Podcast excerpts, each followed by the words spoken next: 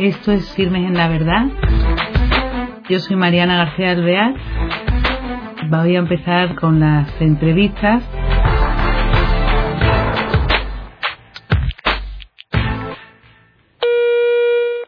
Bienvenidos a otro nuevo programa de Firmes en la Verdad. Hoy vamos a tener como invitado a don Álvaro Asensio, un sacerdote bastante joven. Él es sacerdote diocesano en Santander y es párroco de la parroquia de la Anunciación, que familiarmente le llamamos Iglesia de la Compañía en Santander. Está en pleno centro de la ciudad. Y lo hemos traído principalmente para que nos introduzca en un proyecto muy interesante que han iniciado con los jóvenes de la parroquia. Así que sin más demora, nuestro invitado. Hola Mariana y a todos los que seguís este, este programa en esta emisora de, de Hogar de la Madre. Pues estamos encantados de tenerte con nosotros y de poder hablar de este proyecto tan interesante que habéis iniciado. El proyecto se llama Adorar, ¿no? Sí, eso pues, es. ¿En qué consiste el proyecto? Sí, bueno, el proyecto se llama Adorar porque consiste en adorar al Señor presente en la Eucaristía. Es un proyecto muy sencillo que surge un poco como un proyecto de, mínima exigencia para los jóvenes. ¿no? A veces atraer a los jóvenes a la iglesia, dada la mentalidad del joven de hoy, pues cuesta porque eh, al joven le cuesta comprometerse a una cosa estable, a un compromiso que sea semanal, y entonces esta es una invitación donde la invitación es semanal, pero no hay un compromiso de asistir. Uno si quiere viene, si quiere no viene, el tiempo que quiera estar. Simplemente es que el Señor está expuesto sobre el altar, hay un grupo de jóvenes que, que acompañan, que dinamizan, que, que, van guiando un tiempo de oración personal ante, ante la Eucaristía y el, la gente que quiere pues puede entrar el, a la hora que quiera, el tiempo que quiera estar y marcharse cuando quiera.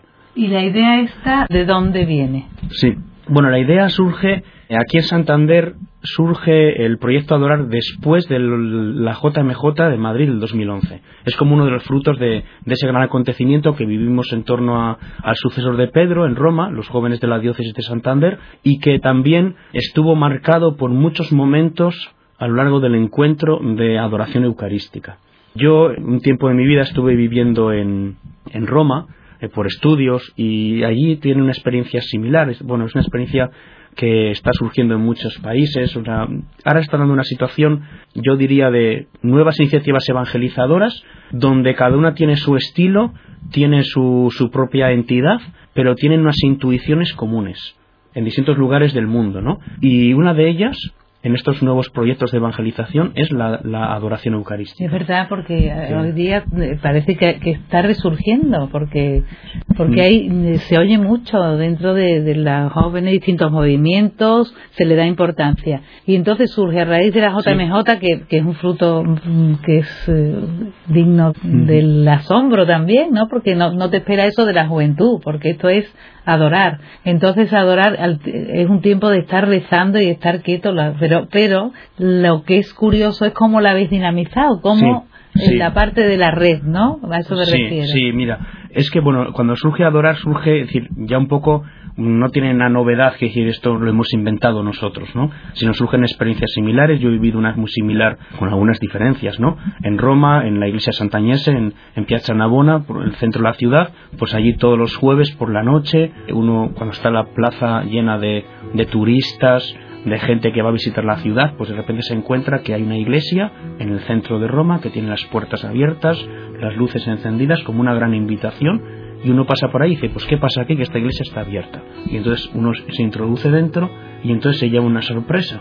Una sorpresa visual porque lo primero que se encuentra es que está la iglesia, está el Señor expuesto en el altar, en la Eucaristía, y se encuentra un grupo pues número, muy numeroso de, de jóvenes orando ante el Señor. Entonces esa imagen ya lo primero te cautiva. ¿no? Si uno tiene la tentación de quedarse un poquito allí a ver qué pasa, ¿no? La, la, tentación, bendita tentación, ¿no? Es decir, que, pues, ¿qué pasa? Pues que de repente se da cuenta de que en ese tiempo que está allí la gente está orando, unos entran, salen, se van leyendo algún texto, también cantos, o sea que hay una, no es una oración absolutamente en silencio, donde cada uno va orando, sino que te acompaña en ese momento de oración. Es lo que yo pude vivir en Roma. A mí la idea me, me embaucó y, dije, yo iba todos los jueves, en ese tiempo que estaba allí, todos los jueves no había día que no me acercara por la noche, pues ese momento de, adoración, el tiempo que yo podía disponer, claro, luego tenía que volver al colegio y, y donde yo residía y, bueno, y dormir y descansar porque al día siguiente tenía clase, ¿no? Pero sí es verdad que, que era algo que dije, bueno, si alguna vez en Santander tengo oportunidad, haría algo similar, ¿no? Pues esto es una idea que quedó en mi corazón queda ahí en, ese tiempo. yo vuelvo a Santander, hay un tiempo de espera, por decirlo así. Y con motivo de la Jornada Mundial de la Juventud, tuvimos la gracia de acoger entre nosotros a distintos grupos de, jóvenes de otras partes de Europa. Entre ellos vinieron un grupo de Polonia, que vino a la ciudad de Santander, y un grupo de Suiza, también de, de lengua alemana.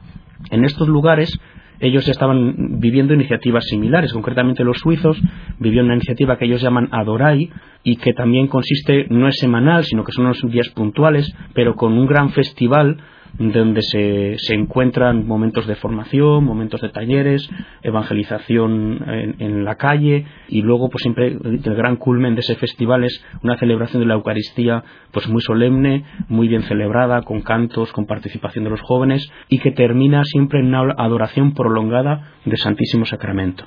Nosotros cuando recibimos a estos jóvenes en las oraciones que habíamos preparado, pues todas las tardes había un momento de oración por la mañana, había la Eucaristía y había una oración por la tarde. En esos días que estuvieron acogidos en, nuestra diócesis antes de ir todos juntos a, Madrid al encuentro con el Papa. Y entonces en estos días fue algo pues providencial también que, bueno, pues en los momentos de oración por la tarde eran con adoración eucarística. Y en cierto modo los jóvenes que, que estaban en Santander, que no conocían lo que era la adoración eucarística, quedaron también cautivados por otra imagen, igual que yo pude quedarme impresionado por esa imagen que te contaba antes, Mariana, de, de Roma, ¿no? Pues ellos se quedan embacados por esa imagen de unos jóvenes como ellos, actuales, normales, ¿no? decir, que, que, llega al momento en que se pone el Santísimo sobre el altar, ellos se arrodillan, ellos son ante el Señor, ellos están en una, una, oración profunda, concentrados, que, que, te dan ganas de ponerte a rezar, ¿no? Como ellos, ¿no? decir, entonces, para ellos fue una, algo que les impresionó, que les tocó. Esto pasa, vamos a Madrid. En Madrid también todos recordamos ese momento que yo digo que, es, que era milagroso, ¿no? Donde en Cuatro Vientos, cuando el Santo Padre, el diácono que entonces estaba allí, ¿no? Al lado del Santo Padre expone el Santísimo Sacramento, ese gran silencio que se hace en, Cuatro Vientos, ¿no? Y ese momento tan intenso de adoración mucha gente a mí me decía cuando regresé a Santander que viéndolo por televisión se le saltaban las lágrimas. yo, lo vi, me impresionó, era es un silencio impresionante, es que sí. Te cautivaba. Es verdad, era sorprendente. Tú dices, no me lo puedo creer, 6 millones de personas ahí.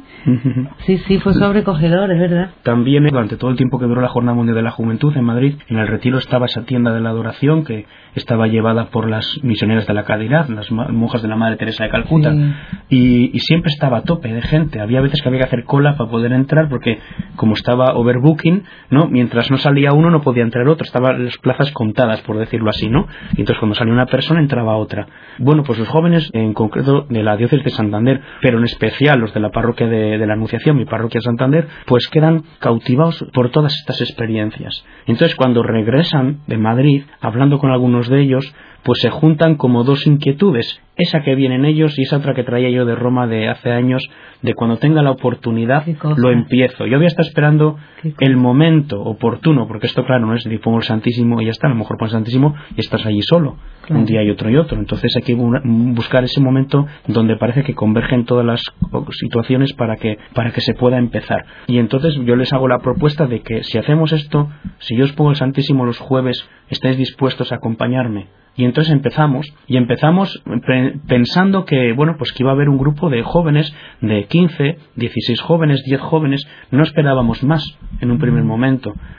Para preparar todo esto, pues sí que hacemos una gran difusión a través de los medios que usan los jóvenes hoy. O sea, página web, Facebook, Twitter, todas las redes sociales que los jóvenes de hoy se mueven. Y la sorpresa nuestra fue que desde el primer momento pues hubo una gran respuesta de la gente de la ciudad de Santander, no solamente jóvenes, sino de todas las edades. También gente mayor que de boca a boca va corriéndose la voz y, van viniendo y están encantados. Hay gente que se le hace corto. Que era como una expectación lo que había, muy atractiva, y después el ver cómo lo organizasteis, pues es muy impresionante porque yo he llevado gente de fuera y se queda todo el mundo encantado como dice, qué maravilla, por favor, porque los cantos los cuidan, la liturgia es muy cuidada, después eh, la va guiando la oración, continua y la verdad que es muy atractivo, pero es verdad que es que se llena. Sí.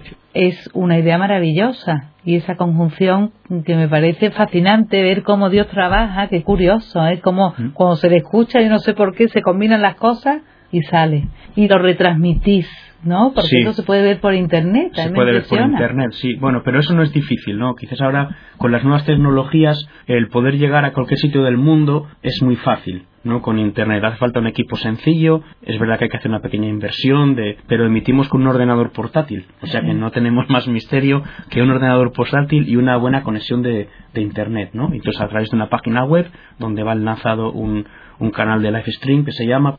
Se puede ver en directo cualquier cualquier cosa que puedas retransmitir desde cualquier sitio del mundo no y luego el montaje de la oración de cada día siempre nuestras oraciones es el mismo esquema. El esquema es hay una oferta de distintas realidades o distintos momentos de encuentro con el Señor donde tú puedes venir a la que quieras y marcharte cuando quieras. Mm. La primera oferta es que a las 8 de la tarde se comienza con el rezo del Santo Rosario. Entonces hay personas que vienen solo al Rosario y se marchan y no se quedan a más. Hay personas que vienen al Rosario y continúan. ¿Qué hay después? A las ocho y media está la celebración de la Eucaristía. Siempre la adoración de la Eucaristía es muy importante, pero más importante es celebrar la Eucaristía, celebrar la Santa Misa, que es el mayor acto de adoración, la propia celebración de la Eucaristía. Por eso comenzamos celebrando la Santa Misa yo en esa celebración de la Santa Misa, pues intento que, vayan pasando por mi parroquia distintos sacerdotes para dar distinto estilo. Y, no, y está bien, invitar, porque además es enriquecedor, ¿no? Porque es se ve que la iglesia es una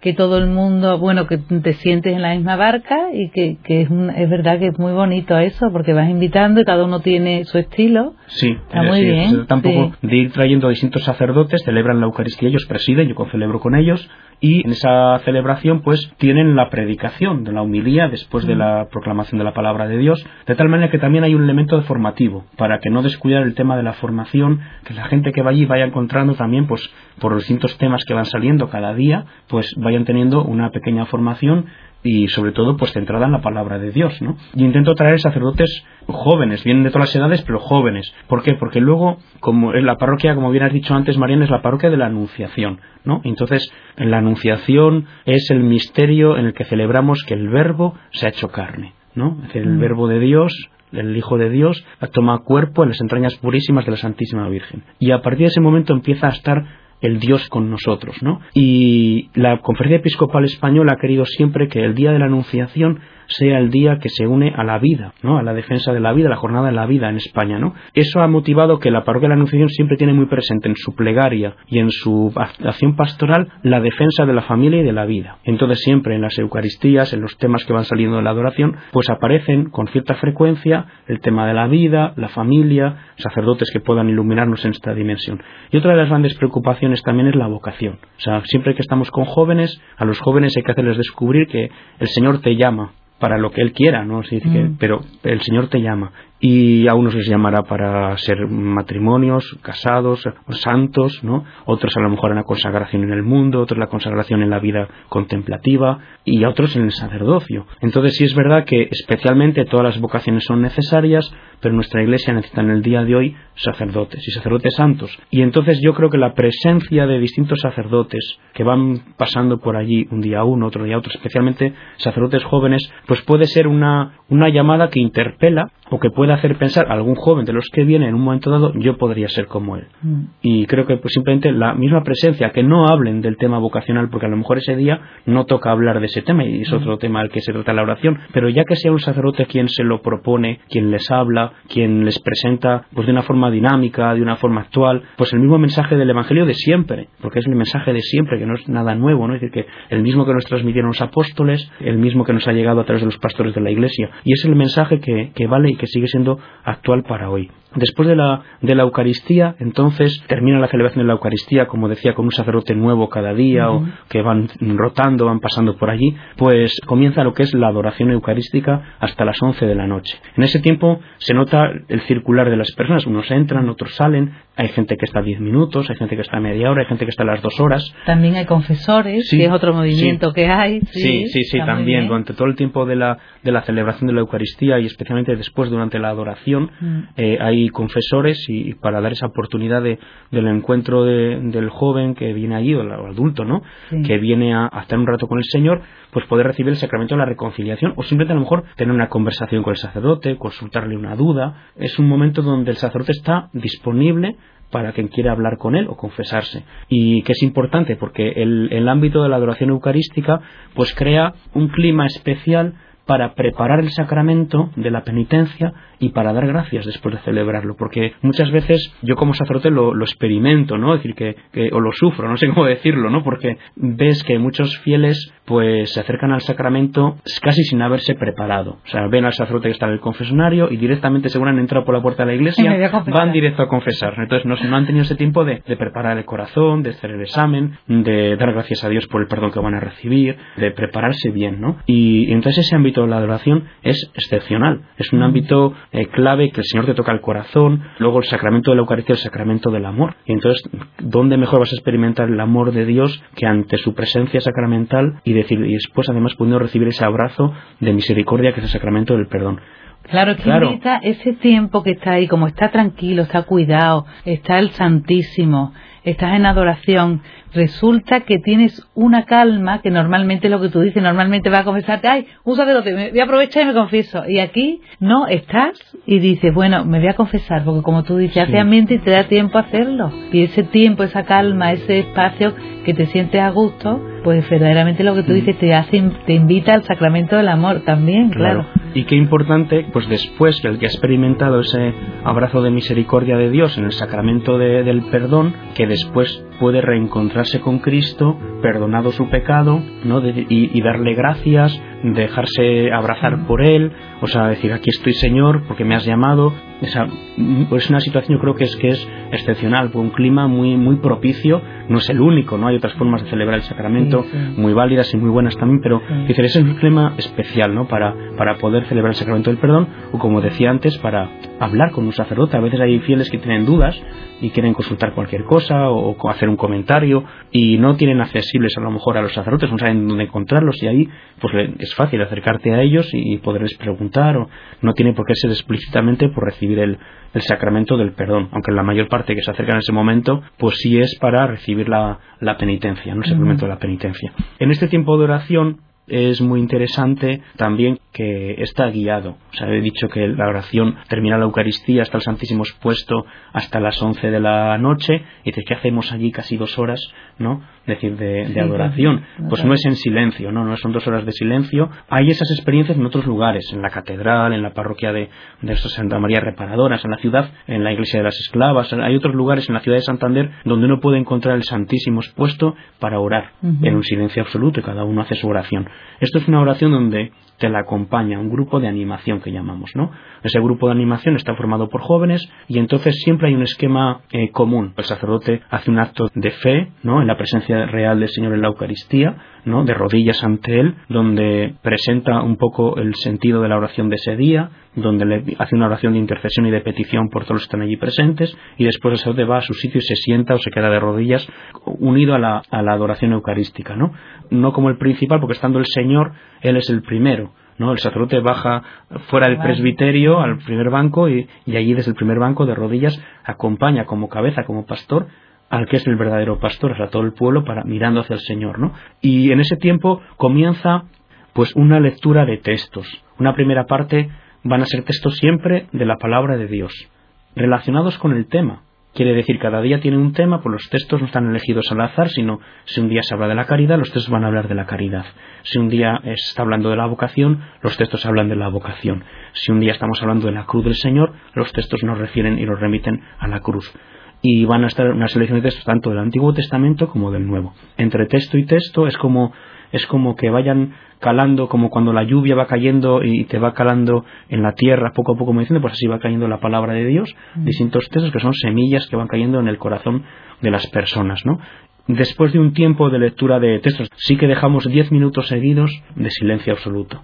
Terminados esos diez minutos hay un canto que hace de transición y comienza después otra parte de textos, pero ya no de la palabra de Dios, sino del magisterio de la Iglesia. Son textos siempre o, o de los padres de la Iglesia o del magisterio, textos eclesiales no solemos poner, bueno, no hemos puesto nunca, ¿no? Es decir, que podríamos hacerlo, a lo mejor teólogos reconocidos y, buenos teólogos o escritores sagrados, que escritores eh, eclesiásticos que puedan ser válidos para, para nosotros, más actuales, pues no lo hemos querido hacer para, para que tenga ese tono de, de eclesialidad. Bueno, pues un poco ese, ese ser eclesial y lo que es de todos, pues es el magisterio, son los documentos de tanto del Santo Padre, ¿no? Como los de nuestros obispos, como también los documentos tan antiguos de, de los primeros siglos de la vida de la Iglesia, de los padres de la Iglesia, que son una riqueza, que mm. muchos de ellos han entrado a formar parte en la, en la liturgia de las horas, que le rezamos los sacerdotes y los religiosos por la mañana, ¿no? en el mm. oficio de lecturas, pues yo creo que es, hay, una, hay una fuente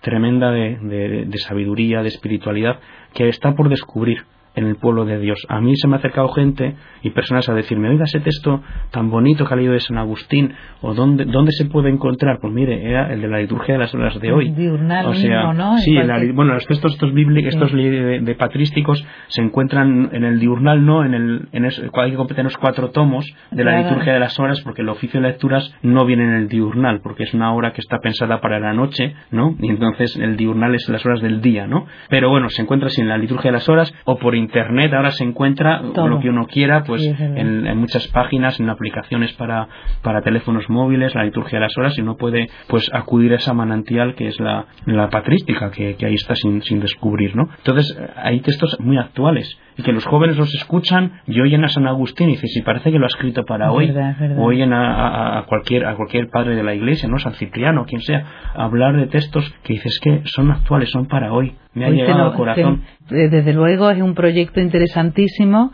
Participan especialmente jóvenes, eh, dinámico. Después, por otra parte, eso se puede encontrar en los medios actuales y convincente. Ya con sus explicaciones, desde luego, nos ha convencido a todos, atractivo y como para ir y aprovechar y echar ahí un ratillo con el Señor pues quien quisiera acercarse, especialmente si nos ven o nos escuchan, ¿no? Desde, desde Santander, la ciudad, pues que en la iglesia de la compañía, la parroquia de la Anunciación, pues todos los jueves tienen ese momento de encuentro con el Señor, desde las ocho y media la Eucaristía y después la adoración hasta las once de la noche. Y, luego a, través, eso es, a través de la página web, porque si lo ven desde fuera, pues pueden unirse a través de la página web, verlo en directo e incluso unirse por un chat de peticiones. Ah, un chat de peticiones que allá donde estés escribes tu petición y un joven de los que está presente ante la Eucaristía se levanta, enciende una vela ante el Señor, se pone de rodillas y llora ante el Señor por esa petición que tú le has, ah, le has pedido. La había visto yo y no sabía lo que era, claro, que y es curioso, nos llegan muchas peticiones pues, desde Argentina y desde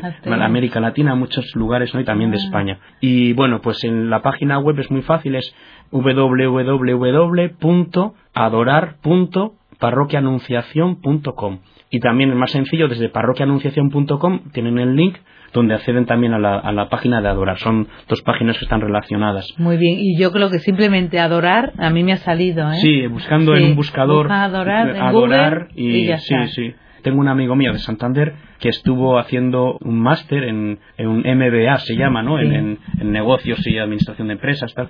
Parte lo hacía en Francia y parte en Singapur y entonces, estando él en Singapur, un compañero del máster, que nunca habían hablado si eran de iglesia, si no eran de iglesia, si, eran de ir a misa o no eran de ir misa, esos temas, a lo mejor en ese ambiente de estudios, pues no se atrevían a comentar, pues como este chico es de Santander, pues el otro era de Valladolid, pero estaba también haciendo este, este máster allí, bueno, había, había coincidido con él. Y entonces le, le manda un día un correo diciéndole, Pablo, dice, ¿conoces este proyecto? Y le envía un vídeo de promoción de Adorar, ¿no? Es decir, donde este chico, pues un chico que viene habitualmente a la parroquia, viene muchos jueves a Adorar, y estaba ese, ese tiempo, pues no estaba viniendo porque estaba en Singapur estudiando, ¿no? Y en Singapur le mandan un vídeo de tal, una persona que, que no sabía de tal, donde precisamente, pues es la parroquia donde él va, o sea, y digo, mira hasta dónde ha llegado el proyecto Adorar, ¿no? En Singapur, y claro, él contestó que lógicamente que sí, que lo conocía, conocía al grupo que lo llevaba, y, bueno, pues estas cosas que la tecnología permite ahora eh, acercar lo bueno y lo malo, pues vamos a aprovecharlo para lo bueno, ¿no? Es verdad. Pues muchísimas gracias, ¿eh? otra vez. Bueno, hasta otro día tendrá que venir a hablar de otra cosa. bueno, ¿eh? encantado, encantado. Bueno,